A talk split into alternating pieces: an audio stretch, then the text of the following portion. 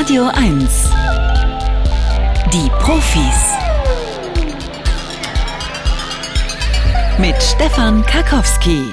Bei uns heute in den Profis werden Sie wieder eine Menge lernen bis 12 Uhr. Wir reden zum Beispiel über Tiervideos im Internet. Kennen Sie alle? Äh, da kommt eine Katze, frisst von ihrem Fressnapf.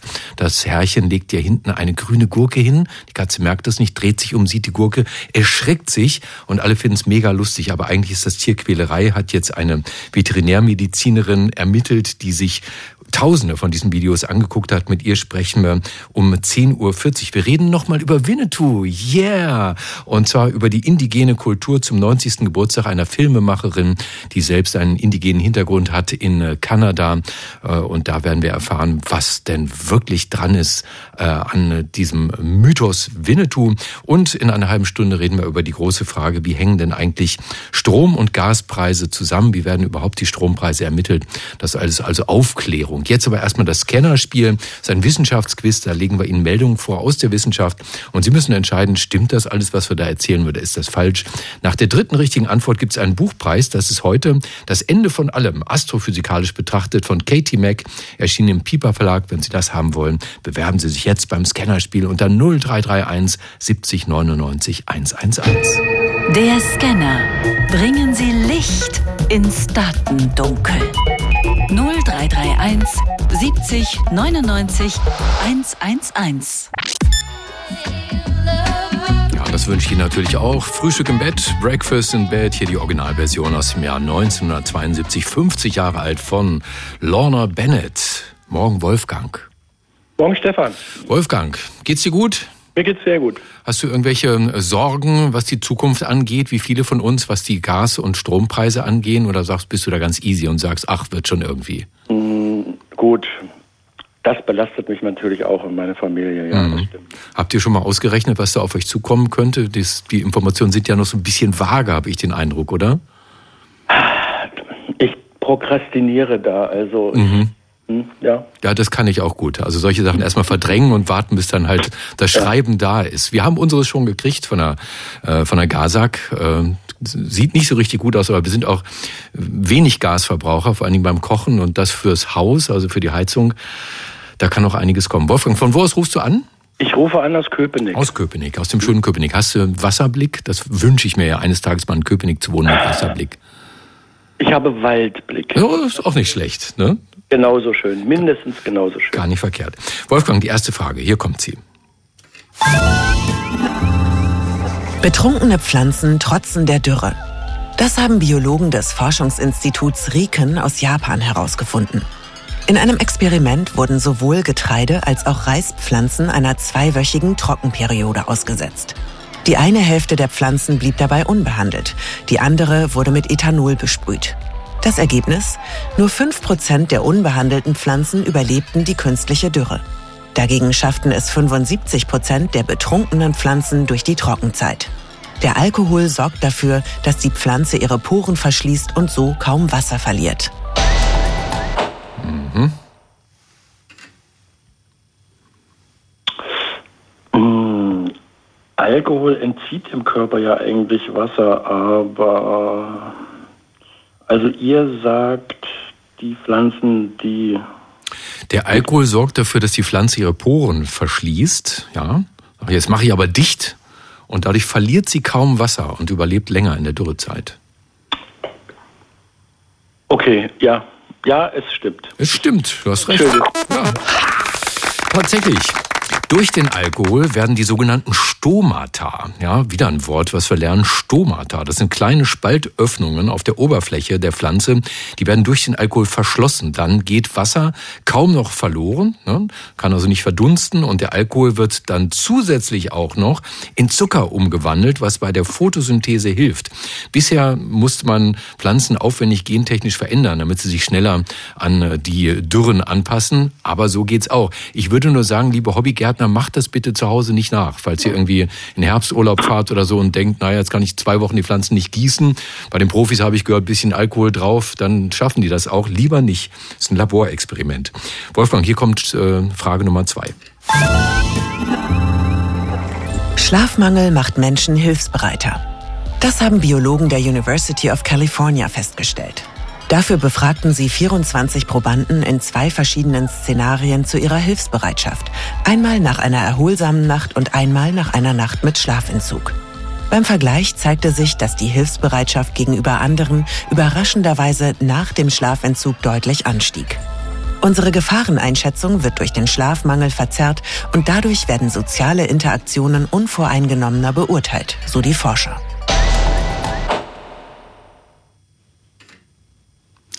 Es ist wirklich sehr still bei euch in Köpenick. Ne? Es ist eine sehr ruhige Wohngegend. Man hört nichts übers Telefon. Ja, ich versuche mir gerade irgendein Szenario vorzustellen. Man, man, ist übermüdet und dadurch ist man hilfsbereiter. Mhm. Ja, klingelt bei dir an der Tür und jemand sagt, mir haben sie das Portemonnaie geklaut und das Handy, kann ich bei euch mal telefonieren? Und ich komme aus dem Tiefschlaf mhm. und habe keine Zeit zu überlegen und weil ich ein Gutmensch bin. Okay, ja, ich sage ja, das stimmt. Du sagst ja, das stimmt und das ist leider falsch. Aber, aber das ehrt dich sehr, Wolfgang, weil du offenbar wirklich ein guter Mensch bist, ja.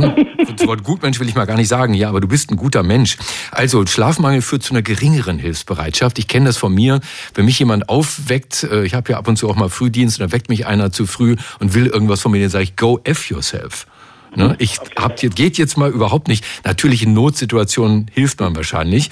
Die Biologen haben das getestet, nochmals in einem anderen Versuchsaufbau. Sie haben die Spendenbereitschaft in den USA nach der Zeitumstellung untersucht. Und auch da konnten sie erkennen, es gibt einen Rückgang der Spenden, weil die Leute durch die Zeitumstellung so einen leichten Jetlag haben. Wolfgang, war schön mit dir. Ich rufe nächste Woche wieder an, das aber deine Kollegin hat gefragt, ob ich schon mal mitgemacht habe. Was, was, muss ich denn da? Dann muss ich, dann muss, muss ich unter einem anderen Namen anrufen. Ja, Oder ich lasse meine Frau anrufen. Musst du einfach lügen, musst du sagen, ich habe hier noch nie angerufen. Der Stefan kennt mich nicht, ne? Ja. ja. Okay, Wolfgang, danke. Bis Schöne Sendung jo. Danke, mach's gut. Tschüss, tschüss. So, und wir haben Henry hier in der Leitung. Hallo Henry. Guten Morgen, Stefan. Guten Morgen, Henry. Von wo rufst du an? Aus Lichtenberg. Aus Lichtenberg. Bist du ein alteingesessener Lichtenberger oder einer von den vielen, die Lichtenberg neu besiedelt haben, jetzt in den letzten 20 Jahren? Ich muss zugeben, ich war kurz mal weg äh, zwischendurch, aber ich bin äh, in Lichtenberg geboren mhm. und äh, wohne hier auch sehr gerne. Ja, und schon sehr lange. Auch schön da. Wo bist du denn da? Fenpfuhl die Ecke oder? Genau, genau. Ja. Gleich richtig getippt. Da, ist, da, da wohnt man ja auch am schönsten eigentlich. Ich denke mal, die Alteingesessenen wollen alle dahin, weil man irgendwie so diese Weite hat im Blick, ne? Oder? Ja, ja. Mhm. Und, und, einen schönen Park, ja. Hast du auch ein, eine hohe Etage, schätze ich jetzt mal, oder? Ich habe es richtig gut. Ich bin in der fünften Etage. Die Bäume sind noch ein bisschen höher als mein Haus, aber. Äh, Viva ja, Lichtenberg, toll. Volle Sonnenbreite. Sehr schön. Henry, jetzt Konzentration. Die dritte Frage. Danach gibt es das Buch. Pass auf. Überraschungen verbessern das Erinnerungsvermögen. Das bestätigten Neurowissenschaftler der University of Manchester. Zuerst zeigten die Forscher den 26 Probanden Bilder aus zwei Kategorien, die jeweils mit einem Symbol verknüpft waren. Die erste Kategorie enthielt Naturbilder, gekennzeichnet mit einem Dreieck. Die zweite Kategorie zeigte Menschengemachtes, markiert mit einem Viereck. Anschließend testeten die Wissenschaftler, wie die Probanden auf überraschende, falsche Bildsymbolabfolgen reagierten. Und tatsächlich konnten sich die Teilnehmer stets besser an die Bilder aus den überraschenden Abfolgen erinnern. Nicht lang nachdenken, Henry. Überraschungen verbessern das Erinnerungsvermögen. Äh, ich denke, dass das stimmt, weil, das, ja. äh, weil wir äh, wahrscheinlich durch äh, evolutionär da, dazu geprägt werden, dass wir da in so, ein, so eine Art Alarmstimmung kommen und äh, sozusagen aktiviert werden. Ja, du hast auf jeden Fall recht. Die Forscher erklären das so, dass die Verletzung der Erwartungen, das ist ein schönes Wort, eine Überraschung ist, ja. ist eine Verletzung von Erwartungen. Ne? Toll. Äh, die scheint einen Anpassungsmechanismus auszulösen, der das Gedächtnis stärkt. Dieser Prozess setzt nämlich im Hirn Dopamin frei. Und wenn etwas Unerwartetes passiert, dann achtet das Gehirn verstärkt auf äußere Einflüsse, Alarm, wie du richtig sagst, um Neues zu erlernen. Ne? Und so aktivieren Überraschungen einen Lernmodus, der kann uns in der Zukunft zum Beispiel über Prüfungen helfen. So, herzlichen Glückwunsch. Du hast ein tolles Buch gewonnen. Wieder eins, was ich auch noch nicht gelesen habe, gerne lesen würde. Wir wissen, dass das Universum vor vielen Milliarden Jahren in einem gewaltigen Feuerball äh, geboren wurde. Aber wie wird alles mal aufhören? Das Ende von allem, astrophysikalisch betrachtet, das ist die Frage von Katie Mack im Piper Verlag erschienen, würde im Buchhandel 22 Euro kosten, ist ein New York Times Bestseller. Aber ich mache dir jetzt noch dieses Angebot. Der letzte Scan. Echte Profis gewinnen ein Jahresabo von Mare oder verlieren alles. Du weißt, wenn du jetzt aufhörst, alles in Ordnung, schick mal dir das Buch. Wenn du noch eine Frage nimmst, könntest du Buch und Abo gewinnen oder beides verlieren. Habe ich verstanden. Äh, ich bin erstens nicht so ein Spieler. Ja. Äh, und zweitens ist es genau mein Thema. Also ich nehme das Buch. Das kann ich gut verstehen. Henry, dann herzlichen Dank fürs Mitspielen natürlich. Ne? Cool, vielen Dank. Ja, hast du noch was Schönes vor? Gehst du zum Radio 1 Parkfest vielleicht sogar heute? Nein, keine Zeit. Ich gehe heute äh, zum äh, äh, Hertha Tischtennis-Punktspiel äh, der zweiten Bundesliga. Sehr gut. Viel Spaß. Jetzt nicht. Ich nur empfehlen. Okay, mach's gut. So tschüss, Ciao. tschüss. Ciao. Die Profis schauen heute Morgen auf Radio 1 mal auf ein Thema, das vielen Menschen gerade eine ganze Menge Sorgen macht. Die steigenden Preise für Gas und Strom. Ja, bei den Ärmsten von uns, da trägt die Gasrechnung, also für gewöhnlich sind das ja die Kosten für die Heizung, das Jobcenter. Ja, da kann erstmal nichts passieren. Aber Strom, Strom zahlt jeder selbst. Und in den letzten Tagen, da haben wir gelernt, der Strompreis kann an den Gaspreis gekoppelt sein. Unter welchen Umständen das so ist und warum, das soll uns Dr. Felix Müskens erklären. Er ist Professor für Energiewirtschaft an der Brandenburgischen Technischen Universität in Cottbus. Herr Müskens, guten Morgen. Guten Morgen. Ich hoffe, ich habe das richtig verstanden. Korrigieren Sie mich einfach. Der Strompreis bildet sich europaweit einheitlich nach einem Prinzip, das sich Merit Order nennt. Erst kaufen wir den billigsten Strom ein, der kommt zurzeit von den erneuerbaren Energien, vor allem also Strom aus Wind- und Solarkraftwerken, richtig? Das ist richtig.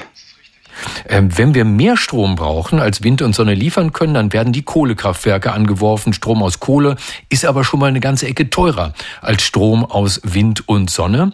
Und erst wenn das nicht reicht, dann holt man Strom aus Gaskraftwerken dazu und das haut dann richtig rein. Auch das richtig? Auch das ist richtig und da ist natürlich viel ökonomische Theorie dahinter. Was ich nicht verstehe, warum ist der Strompreis immer so hoch wie das teuerste Kraftwerk, das Strom erzeugt? Warum nimmt man nicht den Durchschnitt der Erzeugerpreise zur Preisbildung? Ähm, wie gerade gesagt, da ist sehr viel Theorie dahinter. Ich äh, arbeite dazu auch intensiv äh, in der Wissenschaft. Aber um Ihre Frage zunächst mal einfach zu beantworten, wenn wir einfach nur den Durchschnitt bezahlen würden, äh, dann würden wir ja weniger bezahlen, als das Gaskraftwerk zum Beispiel in Ihrem Beispiel äh, an Kosten hat. Das heißt, für das Gaskraftwerk wäre das ja dann nicht kostendeckend. Aber sagen wir mal, ich habe drei Zahlen, äh, eins, drei und fünf, dann sind wir bei neun. Wenn ich das dann durch drei teile, würden alle drei kriegen. Klar, da haben Sie recht. Da verliert dann äh, der teuerste, aber man könnte doch dem untersten eins zahlen, dem anderen drei und dem Gaskraftwerk fünf. Warum geht das nicht? Genau, also in die Richtung äh, kann man natürlich denken. Also das eine ist erstmal, jeder braucht auf jeden Fall so viel, wie seine Kosten tatsächlich sind. Und mhm. es geht tatsächlich trotzdem nicht, so wie Sie skizzieren, obwohl die Idee immer wieder mal aufkommt, ähm, hat auch einen Namen in der Theorie, das ist Pay as Bit, wie Sie es vorschlagen, dass man eben wirklich eins, drei und fünf bezahlen würde. Aber es ist so, dass das, was da geboten wird, das heißt die eins, drei und fünf in Ihrem Beispiel, das sind nur die kurzfristigen Produktionskosten der Kraftwerke, also im Wesentlichen die Brennstoffkosten. Deswegen ist zum Beispiel das Windkraftwerk da eben in Ihrem Beispiel auch bei Null, ähm, weil einfach der Wind natürlich umsonst weht. Trotzdem hat dieses Kraftwerk aber Kosten. Und von irgendwo müssen diese Kosten gedeckt werden. Und genau das passiert im Merit Order Prinzip dann dadurch, dass eben die fünf den Preis für den ganzen Markt setzen und die anderen Kraftwerke verdienen dann in diesen Zeiten Deckungsbeiträge, mit denen sie die Investitionskosten und die Personalkosten decken können. Mhm. Also insofern nochmal zunächst die, die Erläuterung, dass dieses Merit Order Prinzip sehr viel Sinn macht in normalen Zeiten. Und ich warne davor, ich das jetzt abzuschalten. Und ich weiß, dass Sie sich da einig sind mit den aller, allermeisten Experten, die sich wirklich gut auskennen. Ähm, ich versuche es nochmal mit einer anderen Idee. Wenn also die Gaskraftwerke als letztes obendrauf kommen äh, und dann diejenigen sind, die den Strom extrem verteuern, können wir nicht auf diese Gaskraftwerke als Stromlieferanten verzichten, weil der Anteil vom Gas an unserer Stromerzeugung ist doch nicht besonders hoch, oder? Genau, also jetzt gibt es die Frage, was können wir denn eigentlich tun? Und natürlich wollen wir den Gasverbrauch in der Stromerzeugung reduzieren. Das ist in der Krise jetzt, wo wir einfach nicht genug Gas haben, natürlich ein sehr sinnvoller Weg. Wir haben da dann natürlich gleichzeitig das Problem, dass wir ja auch aus der Kohle aussteigen wollen, dass wir bereits entschieden haben und aus der Kernenergie schon weitgehend ausgestiegen sind und dass die erneuerbaren Energien halt nicht immer in dem Umfang da sind, wie wir sie gerne hätten. Und insofern war ein Stück weit wirklich die Energiestrategie in der Bundesrepublik, äh, dass wir perspektivisch erstmal diese Lücke, bevor die Erneuerbaren wirklich 100 Prozent zusammen mit speichern können, eben über Gas decken. Und das ist also sogar eher gewachsen in den letzten Jahren, gerade auch im Bereich der Kraft-Wärme-Kopplung, also wo wir mit Gas sowohl Strom als auch Wärme erzeugen. Und das von heute auf morgen abzu ganz abzuschalten, ist also hochproblematisch, denn also banal gesagt, irgendwo muss der Strom mehr herkommen. Wenn wir keine Kohle wollen, mhm. keine Kernkraft wollen, dann kein Gas wollen und die Erneuerbaren schaffen es halt noch nicht allein, dann äh, wird es wirklich schwierig. Hm, okay, das habe ich auch verstanden. Ähm, und warum sind die Gaspreise überhaupt derzeit so hoch? Ich habe immer gedacht, wenn im Westen so gut wie keiner mehr russisches Gas einkaufen will, ja, dann müsste Putin sein Gas doch eigentlich verramschen. Da wird das doch nicht mehr los, oder? Das ist richtig. In Russland fehlen die Alternativen. Ähm, aber was zunächst mal passiert, ist natürlich in Europa, hier bei uns, wird das Erdgas knapp. Und damit fehlt einfach erstmal eine Menge Erdgas, was in den letzten Jahren zuverlässig da war und mit dem auch geplant worden ist. Und der Markt reagiert, der Preis reagiert auf diese Knappheit. Die hohen Preise signalisieren erstmal, wir haben zu wenig Erdgas. Gleichzeitig helfen sie dann aber auch zusätzliches Gas nach Europa zu bekommen. Zum Beispiel hat Norwegen die Förderung erhöht. Das geht nicht beliebig weit, aber es hat zumindest schon mal äh, dazu beigetragen, dass der Preis nicht noch weiter steigt. Die Flüssig-Erdgasterminals, dieses sogenannte LNG, Liquefied Natural Gas, in Europa werden aus der ganzen Welt mit Gas beliefert, vor allem auch dann aus den USA. Also durch die hohen Preise saugt Europa jetzt weltweit Erdgasersatzlieferungen auf wie, wie ein Schwamm. Und gleichzeitig reduzieren die Verbraucher den Gasverbrauch. Deswegen ist es sozusagen nicht noch schlimmer. Das ist also die, die europäische Seite. Deswegen sind bei uns die Preise so hoch. Auf der russischen Seite. Mhm. Was macht Rückfrage, Russland mit dem Gas, dass es nicht los wird? Genau. Das Problem aus russischer Sicht ist jetzt, man kann nicht viel anderes damit machen. Man kann es nicht nach China oder Indien liefern, die es sicherlich gerne nehmen würden, weil kurzfristig die Pipelines fehlen. Da gibt es einfach keine Verbindungsrohre. Wir bekommen das Gas nicht schnell nach China. Russland kann das Gas nicht mehr einspeichern, weil die Speicher in Russland voll sind.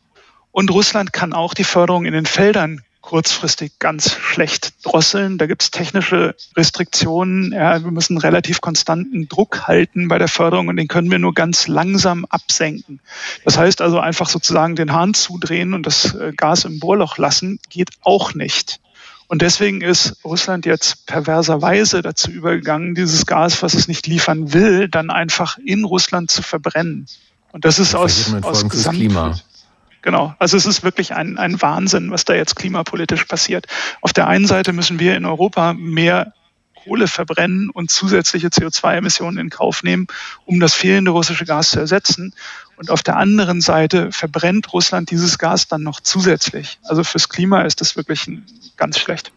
Und ich sage das nochmal zum Schluss, damit es für alle klar wird, weil Russland uns kein Gas mehr liefern möchte. Ganz genau. Dr. Felix Müskens ist Professor für Energiewirtschaft an der TU Cottbus und hat uns aufgeklärt über den Zusammenhang zwischen Gas- und Strompreisen. Herr Müskens, also ich bin erleuchtet. Herzlichen Dank für dieses Gespräch bei den Profis auf Radio 1. Die Weltmeere, Sie wissen das, bedecken etwa 70 Prozent der Erdoberfläche, also eine ganze Menge. Wir stehen quasi hier in Europa auch nur auf einer Insel.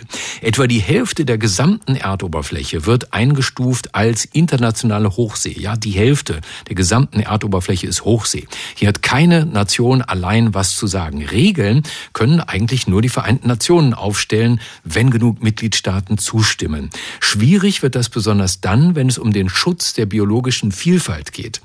Die Tiere und Pflanzen der Hochsee, die leiden unter dem Klimawandel und unter unserem Plastikmüll, weshalb die UNO gern ein Netzwerk von Schutzgebieten verankern möchte in der Hochsee, in dem die Natur ihre Ruhe hat. Eigentlich sollten die Verhandlungen dazu Ende August abgeschlossen sein, aber diese internationale Konferenz zum Thema ist vorerst gescheitert. Der Wirtschaftswissenschaftler Thorsten Thiele war dabei als Mitglied des Teams Ocean Governance am Institut für transformative Nachhaltigkeitsforschung in Potsdam. Herr Thiele, guten Morgen. Guten Morgen. Ocean Governance, Ihr Spezialgebiet, äh, kann man sagen, das ist das Verwalten der Weltmeere? Eben das gesamte marine Regelungswerk. Es geht ja darum, dass wir insgesamt Regeln für alle äh, Feuchtbereiche, also das gesamte Meer brauchen. Küstenstaaten haben in der Regel eine nationale Wirtschaftszone auf See. Da dürfen die machen, was sie wollen. Wo endet die eigentlich? Wo fängt die Hochsee an? Die nationale Nutzung geht auf 200 nautische Meilen hinaus. Alles darüber hinaus ist international. Nun habe ich mein Kapitänspatent noch nicht gemacht. Wie viele Kilometer sind das? Äh, ungefähr ähnlich, also ein klein bisschen mehr als 200. Mhm.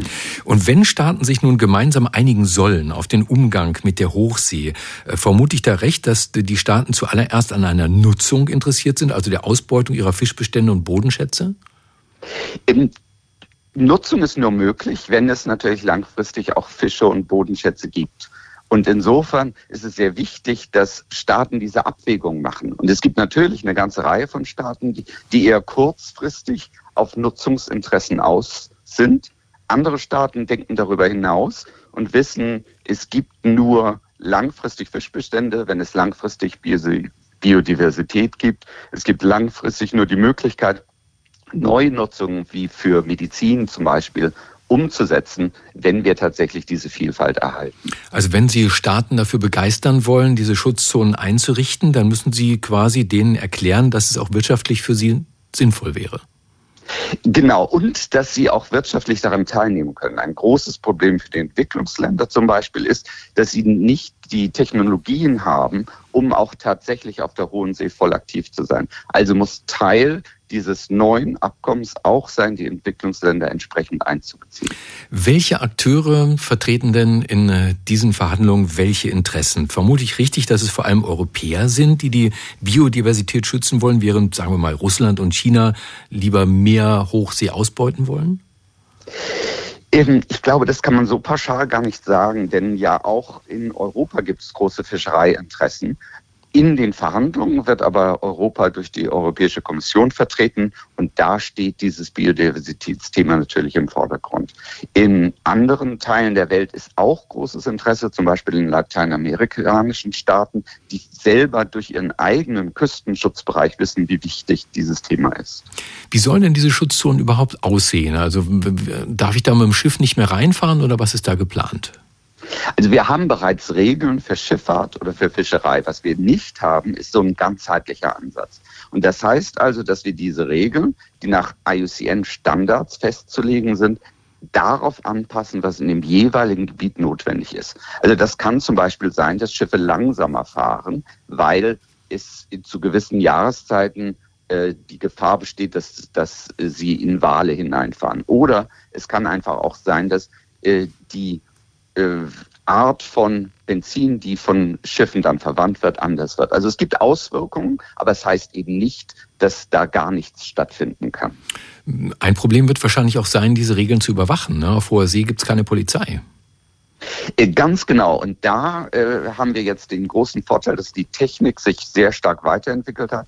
Wir haben viel mehr Möglichkeiten über Satelliten zum Beispiel einfach zu verfolgen, was passiert. Aber in der Umsetzung geht es dann natürlich darum, dass die Staaten, die sich hier dann vertraglich binden, das dann auch in ihren heimischen Gewässern umsetzen. Also wenn ein Schiff, was sich hier falsch verhalten hat, in einen Hafen kommt, dann muss es auch entsprechend verfolgbar sein. Ich habe gesagt, die Konferenz zum Thema ist vorerst gescheitert. Welche Hoffnung haben Sie, dass da doch noch ein Erfolg draus wird und vor allen Dingen, wie könnte die Einigung dann aussehen?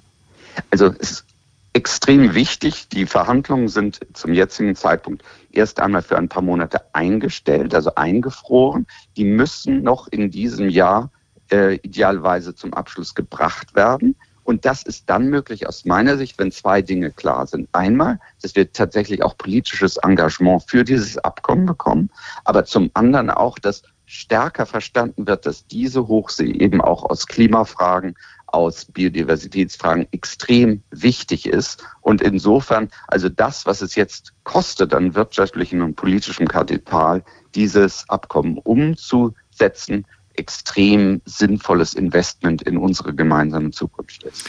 Sagt der Wirtschaftswissenschaftler Thorsten Thiele, der äh, mit dabei war auf der großen Konferenz als Mitglied des Teams Ocean Governance am Institut für transformative Nachhaltigkeitsforschung in Potsdam. Herr Thiele, herzlichen Dank. Ich bedanke mich. Falls Sie sich regelmäßig lustige Tiervideos anschauen, ja, bei TikTok, auf Insta oder wo auch immer Sie sich gerade aufhalten, wenn Sie nicht gerade die Profis hören, dann mögen Sie Tiere vermutlich gern. Hm? Viele Haustiere haben ja als Petfluencer, tolles Wort, eine Petfluencer, haben längst eine eigene Webpräsenz. Einige verdienen sogar Geld für ihre Menschen. Aber haben Sie schon mal gefragt, ob die Tiere das auch lustig finden, was ihre Halter da alles mit ihren, ihnen machen? Die Veterinärmedizinerin Dr. Michaela Fels zweifelt Daran. Sie hat sich gemeinsam mit einer weiteren Tierärztin monatelang Tiervideos angeschaut in sozialen Medien und sagt nun, vieles von dem ist tierschutzrelevant. Frau Fels, guten Morgen. Guten Morgen. Die Gurken-Challenge zum Beispiel kannte ich nicht. Was ist das? Die Gurken-Challenge ähm, hat sich mittlerweile zu einem regelrechten Internet-Trend entwickelt. Und zwar wird hinter eine ähm, entspannte Katze, also meistens eine fressende Katze, eine Salatgurke gelegt. Und ähm, die Katze nimmt die dann plötzlich wahr, ähm, erschreckt, ähm, springt oftmals senkrecht nach oben, flüchtet, ähm, stürzt dabei, ähm, kollidiert ähm, vielleicht im Raum mit Gegenständen, kann sich dabei verletzen und ähm, die Zuschauer ähm, scheinen das wahnsinnig lustig zu finden. Es gibt sehr, sehr viele Nachahmervideos mittlerweile im Netz. Ähm, also es hat sich ein regelrechter Trend mit dieser Gurken-Challenge entwickelt. Sie haben bestimmt auch mal gelacht drüber, oder? Ich muss sagen, ich habe nicht wirklich gelacht ähm, drüber, ähm, weil ich natürlich schon das Tierleid dahinter sehe. Also ähm, ich fand es, muss ich sagen, nicht lustig, das zu sehen. Warum erschrickt die Katze über eine Gurke? Hm, es ist dieser Überraschungseffekt. Also sie ist ja mit was anderem beschäftigt, sie ist ganz entspannt und plötzlich sieht sie, dass da ein Gegenstand hinter ihr liegt und ähm, wahrscheinlich so diese längliche Gestalt ist ja ein tierähnliches Gebilde, vielleicht so ein bisschen wie eine Schlange und ähm, da erschreckt sie sich halt wahnsinnig. Und ähm, das ist halt ähm, ein Problem auch deswegen, weil das halt an einem Ort passiert, an dem sie sich eigentlich sicher fühlt, eben an ihrem gewohnten Futterplatz zum Beispiel und das ähm, versetzt das Tier ähm, ganz arg in Stress. Sie verwenden nicht das Wort Tierquälerei. Sie sprechen von tierschutzrelevant. Was haben Sie denn gesehen, von dem Sie sagen, das ist tierschutzrelevant? Ähm, genau, es wäre einmal diese Gurken-Challenge gewesen, aber es gibt eine Vielzahl von Videos im Netz, die vielleicht der eine oder andere schon mal gesehen hat. Ähm, ganz äh, bekannt ist auch der Trend, Katzen oder Hunde mit Käsescheiben zu bewerfen. Das heißt, den Tieren werden Käsescheiben ins Gesicht geworfen. Man nutzt dann den Überraschungseffekt. Die, die Tiere erschrecken sich. Ähm, auch da springen sie oftmals in die Luft, flüchten, können sich dabei verletzen. Dann haben wir zum Beispiel gesehen, dass ähm, Katzen mit Klebestreifen am Boden festgeklebt werden und dann wird gefilmt, wie sie versuchen, sich zu befreien. Ähm, wir haben Meerschweinchen gesehen, die auf Spielzeugmotorräder gesetzt werden. Wir haben Katzen gesehen, die in einen Pool ähm, gesetzt werden und dann werden die Fluchtversuche gefilmt. Ähm, also es gibt wirklich eine Vielzahl an Videos. Es gibt zum Beispiel auch solche, ähm, wo Tiere in menschliche Verkleidungen gesteckt werden und dann gefilmt werden. Zum Beispiel die Doc Manneke Challenge ist da ein Beispiel ähm, für. Also es gibt wirklich ganz, ganz ähm, viele verschiedene ähm, Tiervideos im Netz. Und dabei haben wir noch gar nicht von den Sadisten gesprochen, von denen die Tiere verstümmeln, anzünden, zerquetschen. Bleiben wir bei den lustigen Videos. Da kann einem das Lachen im Halse stecken bleiben. Was macht das mit den Tieren, diese ganzen Challenges? Also es ist natürlich einmal in der Situation eine große Stressbelastung für die Tiere, aber ein ganz großes Problem ist auch, dass diese Situationen ähm, bzw. die Orte, an denen diese Dinge passieren, negativ verknüpft werden. Das heißt, das Tier hat in der Folge Angst, ähm, an diesen Ort zu kommen, zum Beispiel an den gewohnten Futterplatz. Ähm, wenn die Bezugsperson ähm, so etwas mit dem Tier durchführt, was ja eigentlich eine Vertrauensperson ist, ähm, dann kann das auch negativ verknüpft werden. Das heißt, das Tier versteht nicht, warum jetzt die ähm, Bezugsperson plötzlich Dinge ähm, tut, die ihm wehtun, die das Tier in Stress versetzen. Das Tier entwickelt eine Unsicherheit und ähm, genau, das ist halt alles eine große, ähm, kann eine große Belastung werden für die Tiere. Nun haben ja manche von diesen Videos Millionen von Klicks im Internet. Äh, haben Sie den Eindruck, die Zuschauer wissen das, dass das die Tiere belastet und lachen trotzdem, weil sich ihr Mitleid mit fremden Hunden und Katzen in engen Grenzen hält? Das ist ganz schwer zu sagen und das versuchen wir gerade in einer Umfrage zu ergründen, ähm, in einem Forschungsprojekt. Ähm, diese ähm, Umfrage ähm, wird gerade über diverse Kanäle publiziert und da wollen wir eben ähm, von den Leuten wissen, inwieweit sie selber schon Tiervideos im Netz wahrgenommen haben, ähm, wie sie selbst damit umgehen, ob sie eine Tierschutzrelevanz erkannt haben oder ob sie die Videos eher als lustig wahrgenommen haben, damit wir dann so wirklich ein repräsentatives Bild bekommen, ähm, zumindest hier für Deutschland, wie wird das Ganze eigentlich in der Bevölkerung wahrgenommen und sind die Leute schon sensibilisiert oder wie viel Aufklärungsarbeit müssen wir da noch leisten? Gibt es denn bei Instagram und Co. keine äh, Algorithmen, keine Filter, die Tierquälerei automatisch ausblenden oder wie Sie sagen, Tierschutzrelevanz? Doch, genau die gibt's. Ähm, die suchen auch gezielt nach tierquälerischen Darstellungen. Ähm, die gibt es ähm, eigentlich bei allen Social-Media-Plattformen. Ähm, das Problem ist nur, ähm, die erkennen wirklich offensichtliche Tierquälerei. Das schaffen die teilweise schon,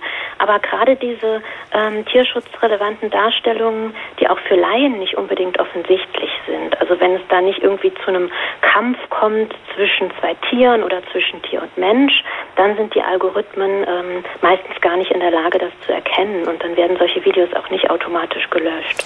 Also aufgepasst bei vermeintlich lustigen Tiervideos. Äh, durchgeschaut hat sich da die Veterinärmedizinerin Dr. Michaela Fels. Die sagt, vieles dem ist tierschutzrelevant. Herzlichen Dank dafür. Ja, gerne. Meine Freundin Silvina hat mich neulich aufmerksam gemacht auf einen der spannendsten und zugleich unglaublichsten wissenschaftlichen Dokumentarfilme der BBC. Deutscher Titel, merken Sie sich das, gibt es zum Beispiel bei Amazon leider hinter einer Bezahlschranke. Der Blob, schleimiger Superorganismus. Auf Englisch viel schöner, Blob, Genius without a Brain. Genie ohne Gehirn. Da geht es um ein einzelliges Lebewesen, weder Pflanze noch Tier, noch Pilz, sondern ein gelber, pfannkuchenartiger Schleim, der quasi unsterblich ist und unglaublich clever. Der kann im Labor Aufgaben lösen, die man sonst nur höheren Tieren zutraut. Angeblich lebt er bereits seit mindestens 500 Millionen Jahren auf der Erde. Was der Blob wirklich ist und was er kann, das verrät uns nun ein Wissenschaftler, dem das Unglaubliche nie unglaublich genug sein kann.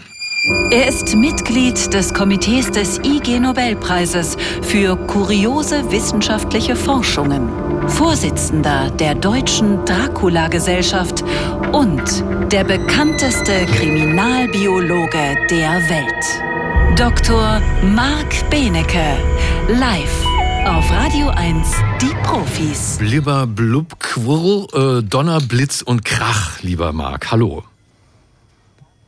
Warum höre ich dich jetzt nicht? Marc, ich kann dich nicht hören. Ich weiß nicht, warum es so ist. Du bist ja auch hier, hier nicht auf der zweiten Leitung, sondern uns ist gerade, es ist lange nicht mehr passiert. Uns gerade die Leitung. Äh, ja, ah, da bist du. Grüße jetzt bist du da. Ah, du bist verzögert, Marc. Das wird sehr, sehr lustig. Das weiß ich nicht. Ich höre dich. Ah, du hörst mich. Sehr, sehr gut. Sag mal was. Ich oh. höre dich. Ja, da haben wir ein sehr, sehr großes Zeitproblem. Wir bauen die Leitung nochmal auf. So, Marc, zweiter Versuch, diesmal mit der Unterstützung von Shirley Bassey, die hier gerade singt Diamonds oh. Are Forever. Ja, jetzt bist du auch zeitgerecht da. Du hattest eben eine oh, solche Verzögerung, dass du ich war in der Welt der Schleimpilze versunken. Vermute ich mal, ja. Sag mal, der Blob, ja, was ist das? Was ist das wirklich? Ja, du hast recht. Es gibt 2000 Arten äh, und deswegen gibt es nicht nur eine Sorte Blob, sondern es gibt alle möglichen diese Lebewesen. Die haben äh, normalerweise, wenn du ein höheres Lebewesen bist, hast du einen Zellkern mit Erbsubstanz drin. Und wenn du ein nicht so hohes Lebewesen bist in der biologischen Sicht, dann ist der Zell, dann ist die Erbsubstanz irgendwie einfach so in deiner Zelle. Und die machen jetzt was ganz Verrücktes. Die können beliebig viele Zellkerne bilden, obwohl sie nur eine Zelle haben, oder sie können ganz, ganz viele Zellverbände zusammenschließen, dann ihre, nennen wir es mal, Grenzen zwischen den Zellen auflösen. Sie können dann völlig völlig andere Formen. Die Netze, die du schon angedeutet hast, bilden. Sie können aber auch zum Beispiel so fruchtartige Körper bilden. Die können aussehen wie so Streichhölzer, bei denen die Zündmasse runtergelaufen ist. Äh, wie Flechten können die aussehen, wie, wie Adern im Körper, wie so, als ob dir so dicke Farbe runtergetropft wäre. Und das ist äh, etwas, was dann eben in keine andere Gruppe von Lebewesen passt. Deswegen hat man einfach gesagt, okay, das sind jetzt die Schleimpilze. Die haben übrigens auch viele Fans. Auf Facebook zum Beispiel bin ich Mitglied in der Schleimpilz Appreciation, also Schleimpilz Bewunderungsgruppe und so. Und was sie noch können, ist, sie ähm, haben so Scheinfüßchen, die sie noch ausbilden können. Das heißt, sie können jetzt nicht richtige, ja, so Organe, wie wir die bei höheren Lebewesen kennen, bilden, aber sie können sich manchmal eben so verhalten. Beispielsweise, das fandest du wahrscheinlich in dem Film faszinierend, können die, wenn du so Haferflockenhäufchen machst, die dann Städte nachbilden, die es wirklich gibt, also mhm. auf so einer echten Landkarte, dann können die die Verbindungen dazwischen ermitteln und können dann hinterher so eine Art Straßennetz oder U-Bahn-Netz aufbauen, was auch tatsächlich dann das bestmögliche und nützlichste und schnellste wäre. Genau, wenn man also auf, sagen wir mal in Berlin, wenn man die ganzen U-Bahnhöfe auf einer großen Karte mit so kleinen äh, Haferflockenpunkten belegen würde, dann würde der Blob anfangen, Verbindungen dazwischen zu bauen und die sehen dann wirklich aus wie das Berliner U-Bahn-Netz. Was ich auch spannend finde, äh, im Labor haben sie diesen Blob in ein Labyrinth gesetzt und geguckt, wie lange er braucht, um den schnellsten Weg rauszufinden aus dem Labyrinth, wo am Ende was zu fressen stand. Wie macht ja, das, das Ding das ohne Gehirn? Genau, das ist tatsächlich wichtig. Die haben also wirklich kein Gehirn, die haben kein räumliches Vorstellungsvermögen. Ähm, sie können noch nicht mal, wie wir das kennen, etwas in so einer Art Nerven abspeichern, sondern die lösen das anders. Bei dieser Stadtkarte machen die das so, die überschwemmen erstmal die gesamte Umgebung und bilden dann äh, oder merken sich die oder lassen diejenigen Röhren stehen, durch die dann Nahrung transportiert werden kann. Das ist dieses Haferflocken-Stadtplan-Experiment. Und bei dem Labyrinth ist es so, da überschwemmen sie wieder das ganze Labyrinth. Die können sich ja beliebig ausbreiten, so wie sie wollen, und dann einzelne Röhren stehen lassen. Und dort, wo sie schon mal waren, hinterlassen sie kleine Schleimspuren. Und dort, wo Schleimspuren sind, da gehen sie nicht nochmal hin. Das heißt, wenn du zum Beispiel in die Nahrungsunterlage, wenn du so eine Gelee-Unterlage für die baust, in denen ein paar Nährstoffe drin sind, wenn du da ein bisschen was von ihren eigenen Schleim reintust, dann sind die mega verwirrt und kriegen kriegen nichts mehr auf die Kette, weil sie ja normalerweise nur da Schleim hinterlassen, wo sie nicht mehr hingehen wollen. Und dann wissen sie nicht, wie sie sich ausbreiten wollen. Man kann denen auch helfen, wenn du zum Beispiel Schleimpilzen helfen möchtest bei ihren Aufgaben, dann ähm, legst du ihnen heimlich da kleine, winzige Schleimspuren hin, wo nicht der richtige Weg im Labyrinth ist und dann laufen sie da auch nicht lang. Das ist so ein bisschen wie wenn ich Fahrrad fahre durch irgendeine Stadt, dann äh, benutze ich so Fuzzy Logic. Das heißt, ich gucke einfach mal, was vor Ort ist und wenn da irgendwas ist, was mir nicht gefällt oder was mir nicht zu meinem Stadt Stadtplan, den ich im Kopf nicht habe, ähm, passt, dann radel ich eben woanders lang. Aber es ist tatsächlich so, ohne räumliches äh, Vorstellungsvermögen und ohne echtes Lernen kannst du als Schleimpilz gut durch die Welt kommen. Ja, was ich auch spannend fand, sie haben ihm äh, dann so kleine Barrieren in den Weg gelegt. Der Schleimpilz mag nämlich kein Salz und haben gesagt, hier oben ist Fressen, aber um an das Fressen zu kommen, musst du über eine Salzbrücke gehen. Und dann hat er extrem lange gebraucht, weil er Salz echt widerlich findet, ja, aber hat dann irgendwann sich doch bequemt, an das Fressen zu gelangen gegangen. Und dann äh, hat man quasi so diesen Schleimpilz geteilt äh, und hat ihn ein Stück davon mit anderen Schleimpilzen zusammengepackt. Und die konnten davon lernen, dass das Salz nicht so schlimm ist. Und die haben dann gelernt, sehr viel schneller zum Futter zu kommen. Nochmal die Frage, Marc, die Wissenschaft weiß noch nicht, wie es das macht, oder?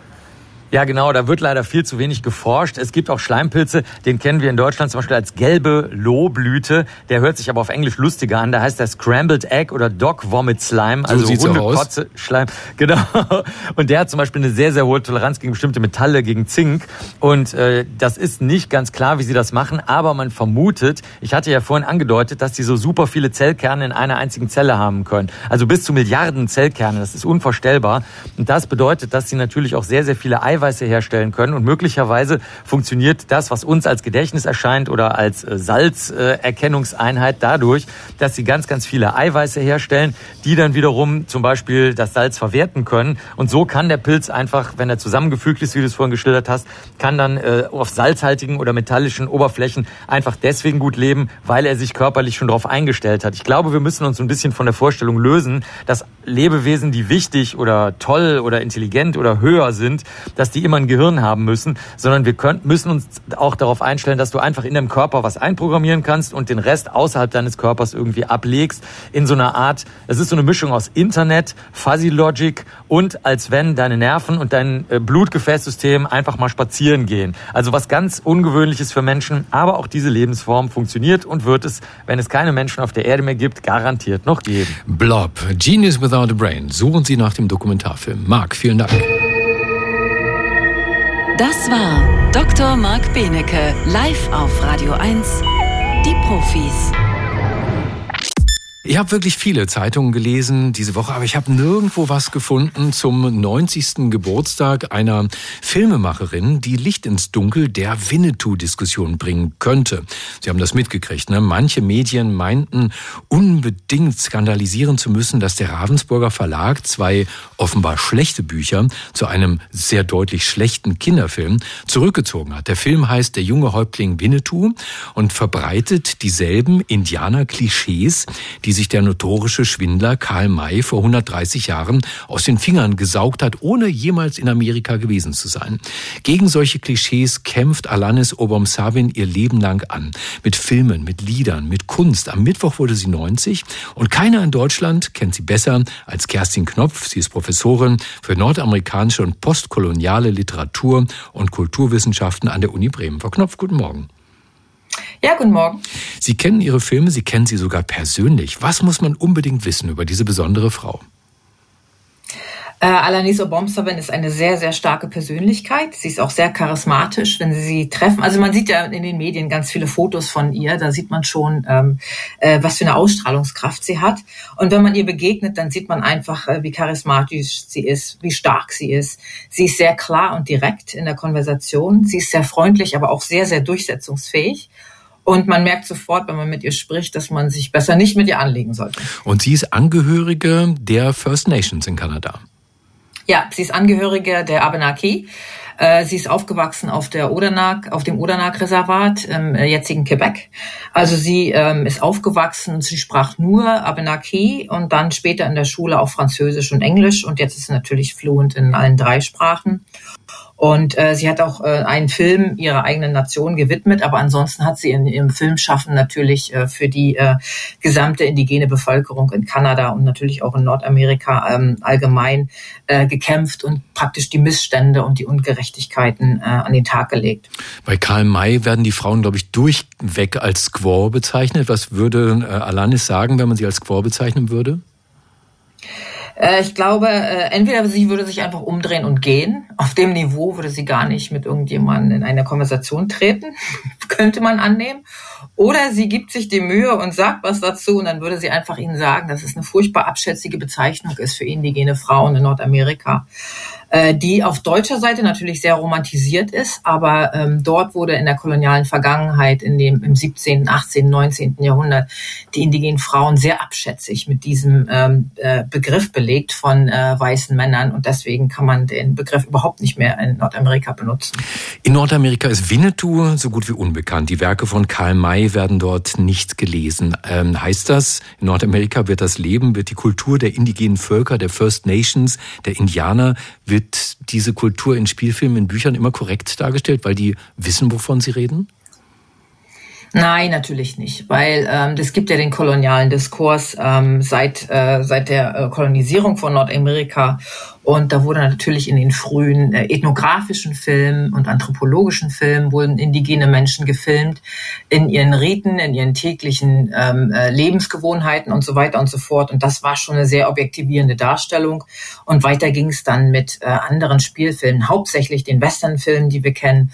Und da sind die indigenen Menschen meistens ähm, reduziert auf eine stereotype Masse, die äh, Siedler und, und ähm, äh, Kutschen attackieren oder die blutrünstig ähm, äh, andere äh, Siedler und auch andere indigene Gruppen umbringen. Dances with Wolves, der ja angeblich so ein super sensibler Film sein soll. Der mit dem Wolf war ja auch ganz stark. Ja, der, der mit dem Wolftanz war ja auch ganz, ganz stark äh, problematisch in der Hinsicht, wie er die Pawnee dargestellt hat. Und deswegen, nein, in Kanada auch gibt's auch keine korrekte Darstellung der indigenen Menschen. Das muss jetzt erst durch das indigene Filmschaffen selbst passieren, was eben durch Alanis Obomsawin seit den 1970er Jahren begonnen hat. Ne? Gibt es denn die gleiche Aufregung in Nordamerika wie bei uns jetzt gerade mal wieder über die Winnetou-Filme? Gibt es das auch über die Western-Filme? Nun, jetzt gerade nicht. Also das ist immer wieder äh, ein Thema, dass natürlich indigene Filmschaffende auch ähm, zu den Western und anderen äh, äh, Hollywood-Spielfilmen zurückfilmen, wie man so schön sagt. Und äh, aber jetzt gerade im Moment natürlich nicht. Aber Winnetou-Filme sind nicht ganz unbekannt. Es gibt einige indigene Filmschaffende, die haben ähm, auf Winnetou-Filme äh, reagiert, indem sie praktisch äh, da zehn rausgeschnitten haben und die neu äh, gemischt haben oder die neu äh, geschnitten haben und teilweise ganz witzige Konstruktionen draus gemacht haben. Also praktisch den Winnetou-Charakter komplett veräppelt und dekonstruiert haben. genau wie Didi Hallervorden hierzulande vorschlägt, man sollte das Ganze mit Humor nehmen. Was lernt man denn, wenn man sich die Filme anschaut von Alanis Obom Savim? Wird dort das wahre Leben der, ich sage jetzt nochmal das Wort Indianer, äh, gezeigt äh, und lernen wir dort, wie sehr es sich unterscheidet von dem Klischee, was wir kennen? Ja, natürlich, weil meistens macht sie Dokumentarfilme. Äh, seit den 1970ern, da wurde sie praktisch vom Filmboard ähm, äh, angeheu angeheuert, erstmal als ein Cultural Advisor für einen Dokumentarfilm und dann hat man ihr Potenzial erkannt und sie auch wirklich auch schnell eingestellt. Dann hat sie angefangen, ihre eigenen Filme zu machen und ihre ersten Filme haben ganz krasse soziale Missstände in den indigenen Bevölkerungsgruppen aufgeklärt, darüber aufgeklärt. Ne, also sie weist in ihren ähm, Film immer auf politische und soziale Missstände hin. Also immer wieder die Enteignung der indigenen Gebiete, zum Beispiel die Einschränkung der Fischereirechte durch die kanadische Regierung, die aber durch diese alten Verträge eigentlich äh, gesichert worden waren. Sie spricht über Armut und Obdachlosigkeit von indigenen Menschen in Montreal und in anderen Städten. Äh, sie hat in einem Film über die furchtbaren Missstände im kanadischen Jugendschutzsystem geredet. Ähm, sie redet über finanzielle Ungerechtigkeiten, äh, auch im im Jugendschutzsystem, nämlich dass indigene Kinder vom kanadischen Staat systematisch viel weniger äh, Fördermittel bekommen als äh, weiße Kinder. Sie hat über die Oka-Krise natürlich gefilmt. Da gibt es eine Reihe von äh, fünf Dokumentarfilmen darüber. Und das alles aus Mohawk-Sicht, weil die kanadischen Medien natürlich äh, den ganzen Konflikt aus der ähm, äh, weißen Perspektive, aus der Siedlerperspektive gezeigt haben.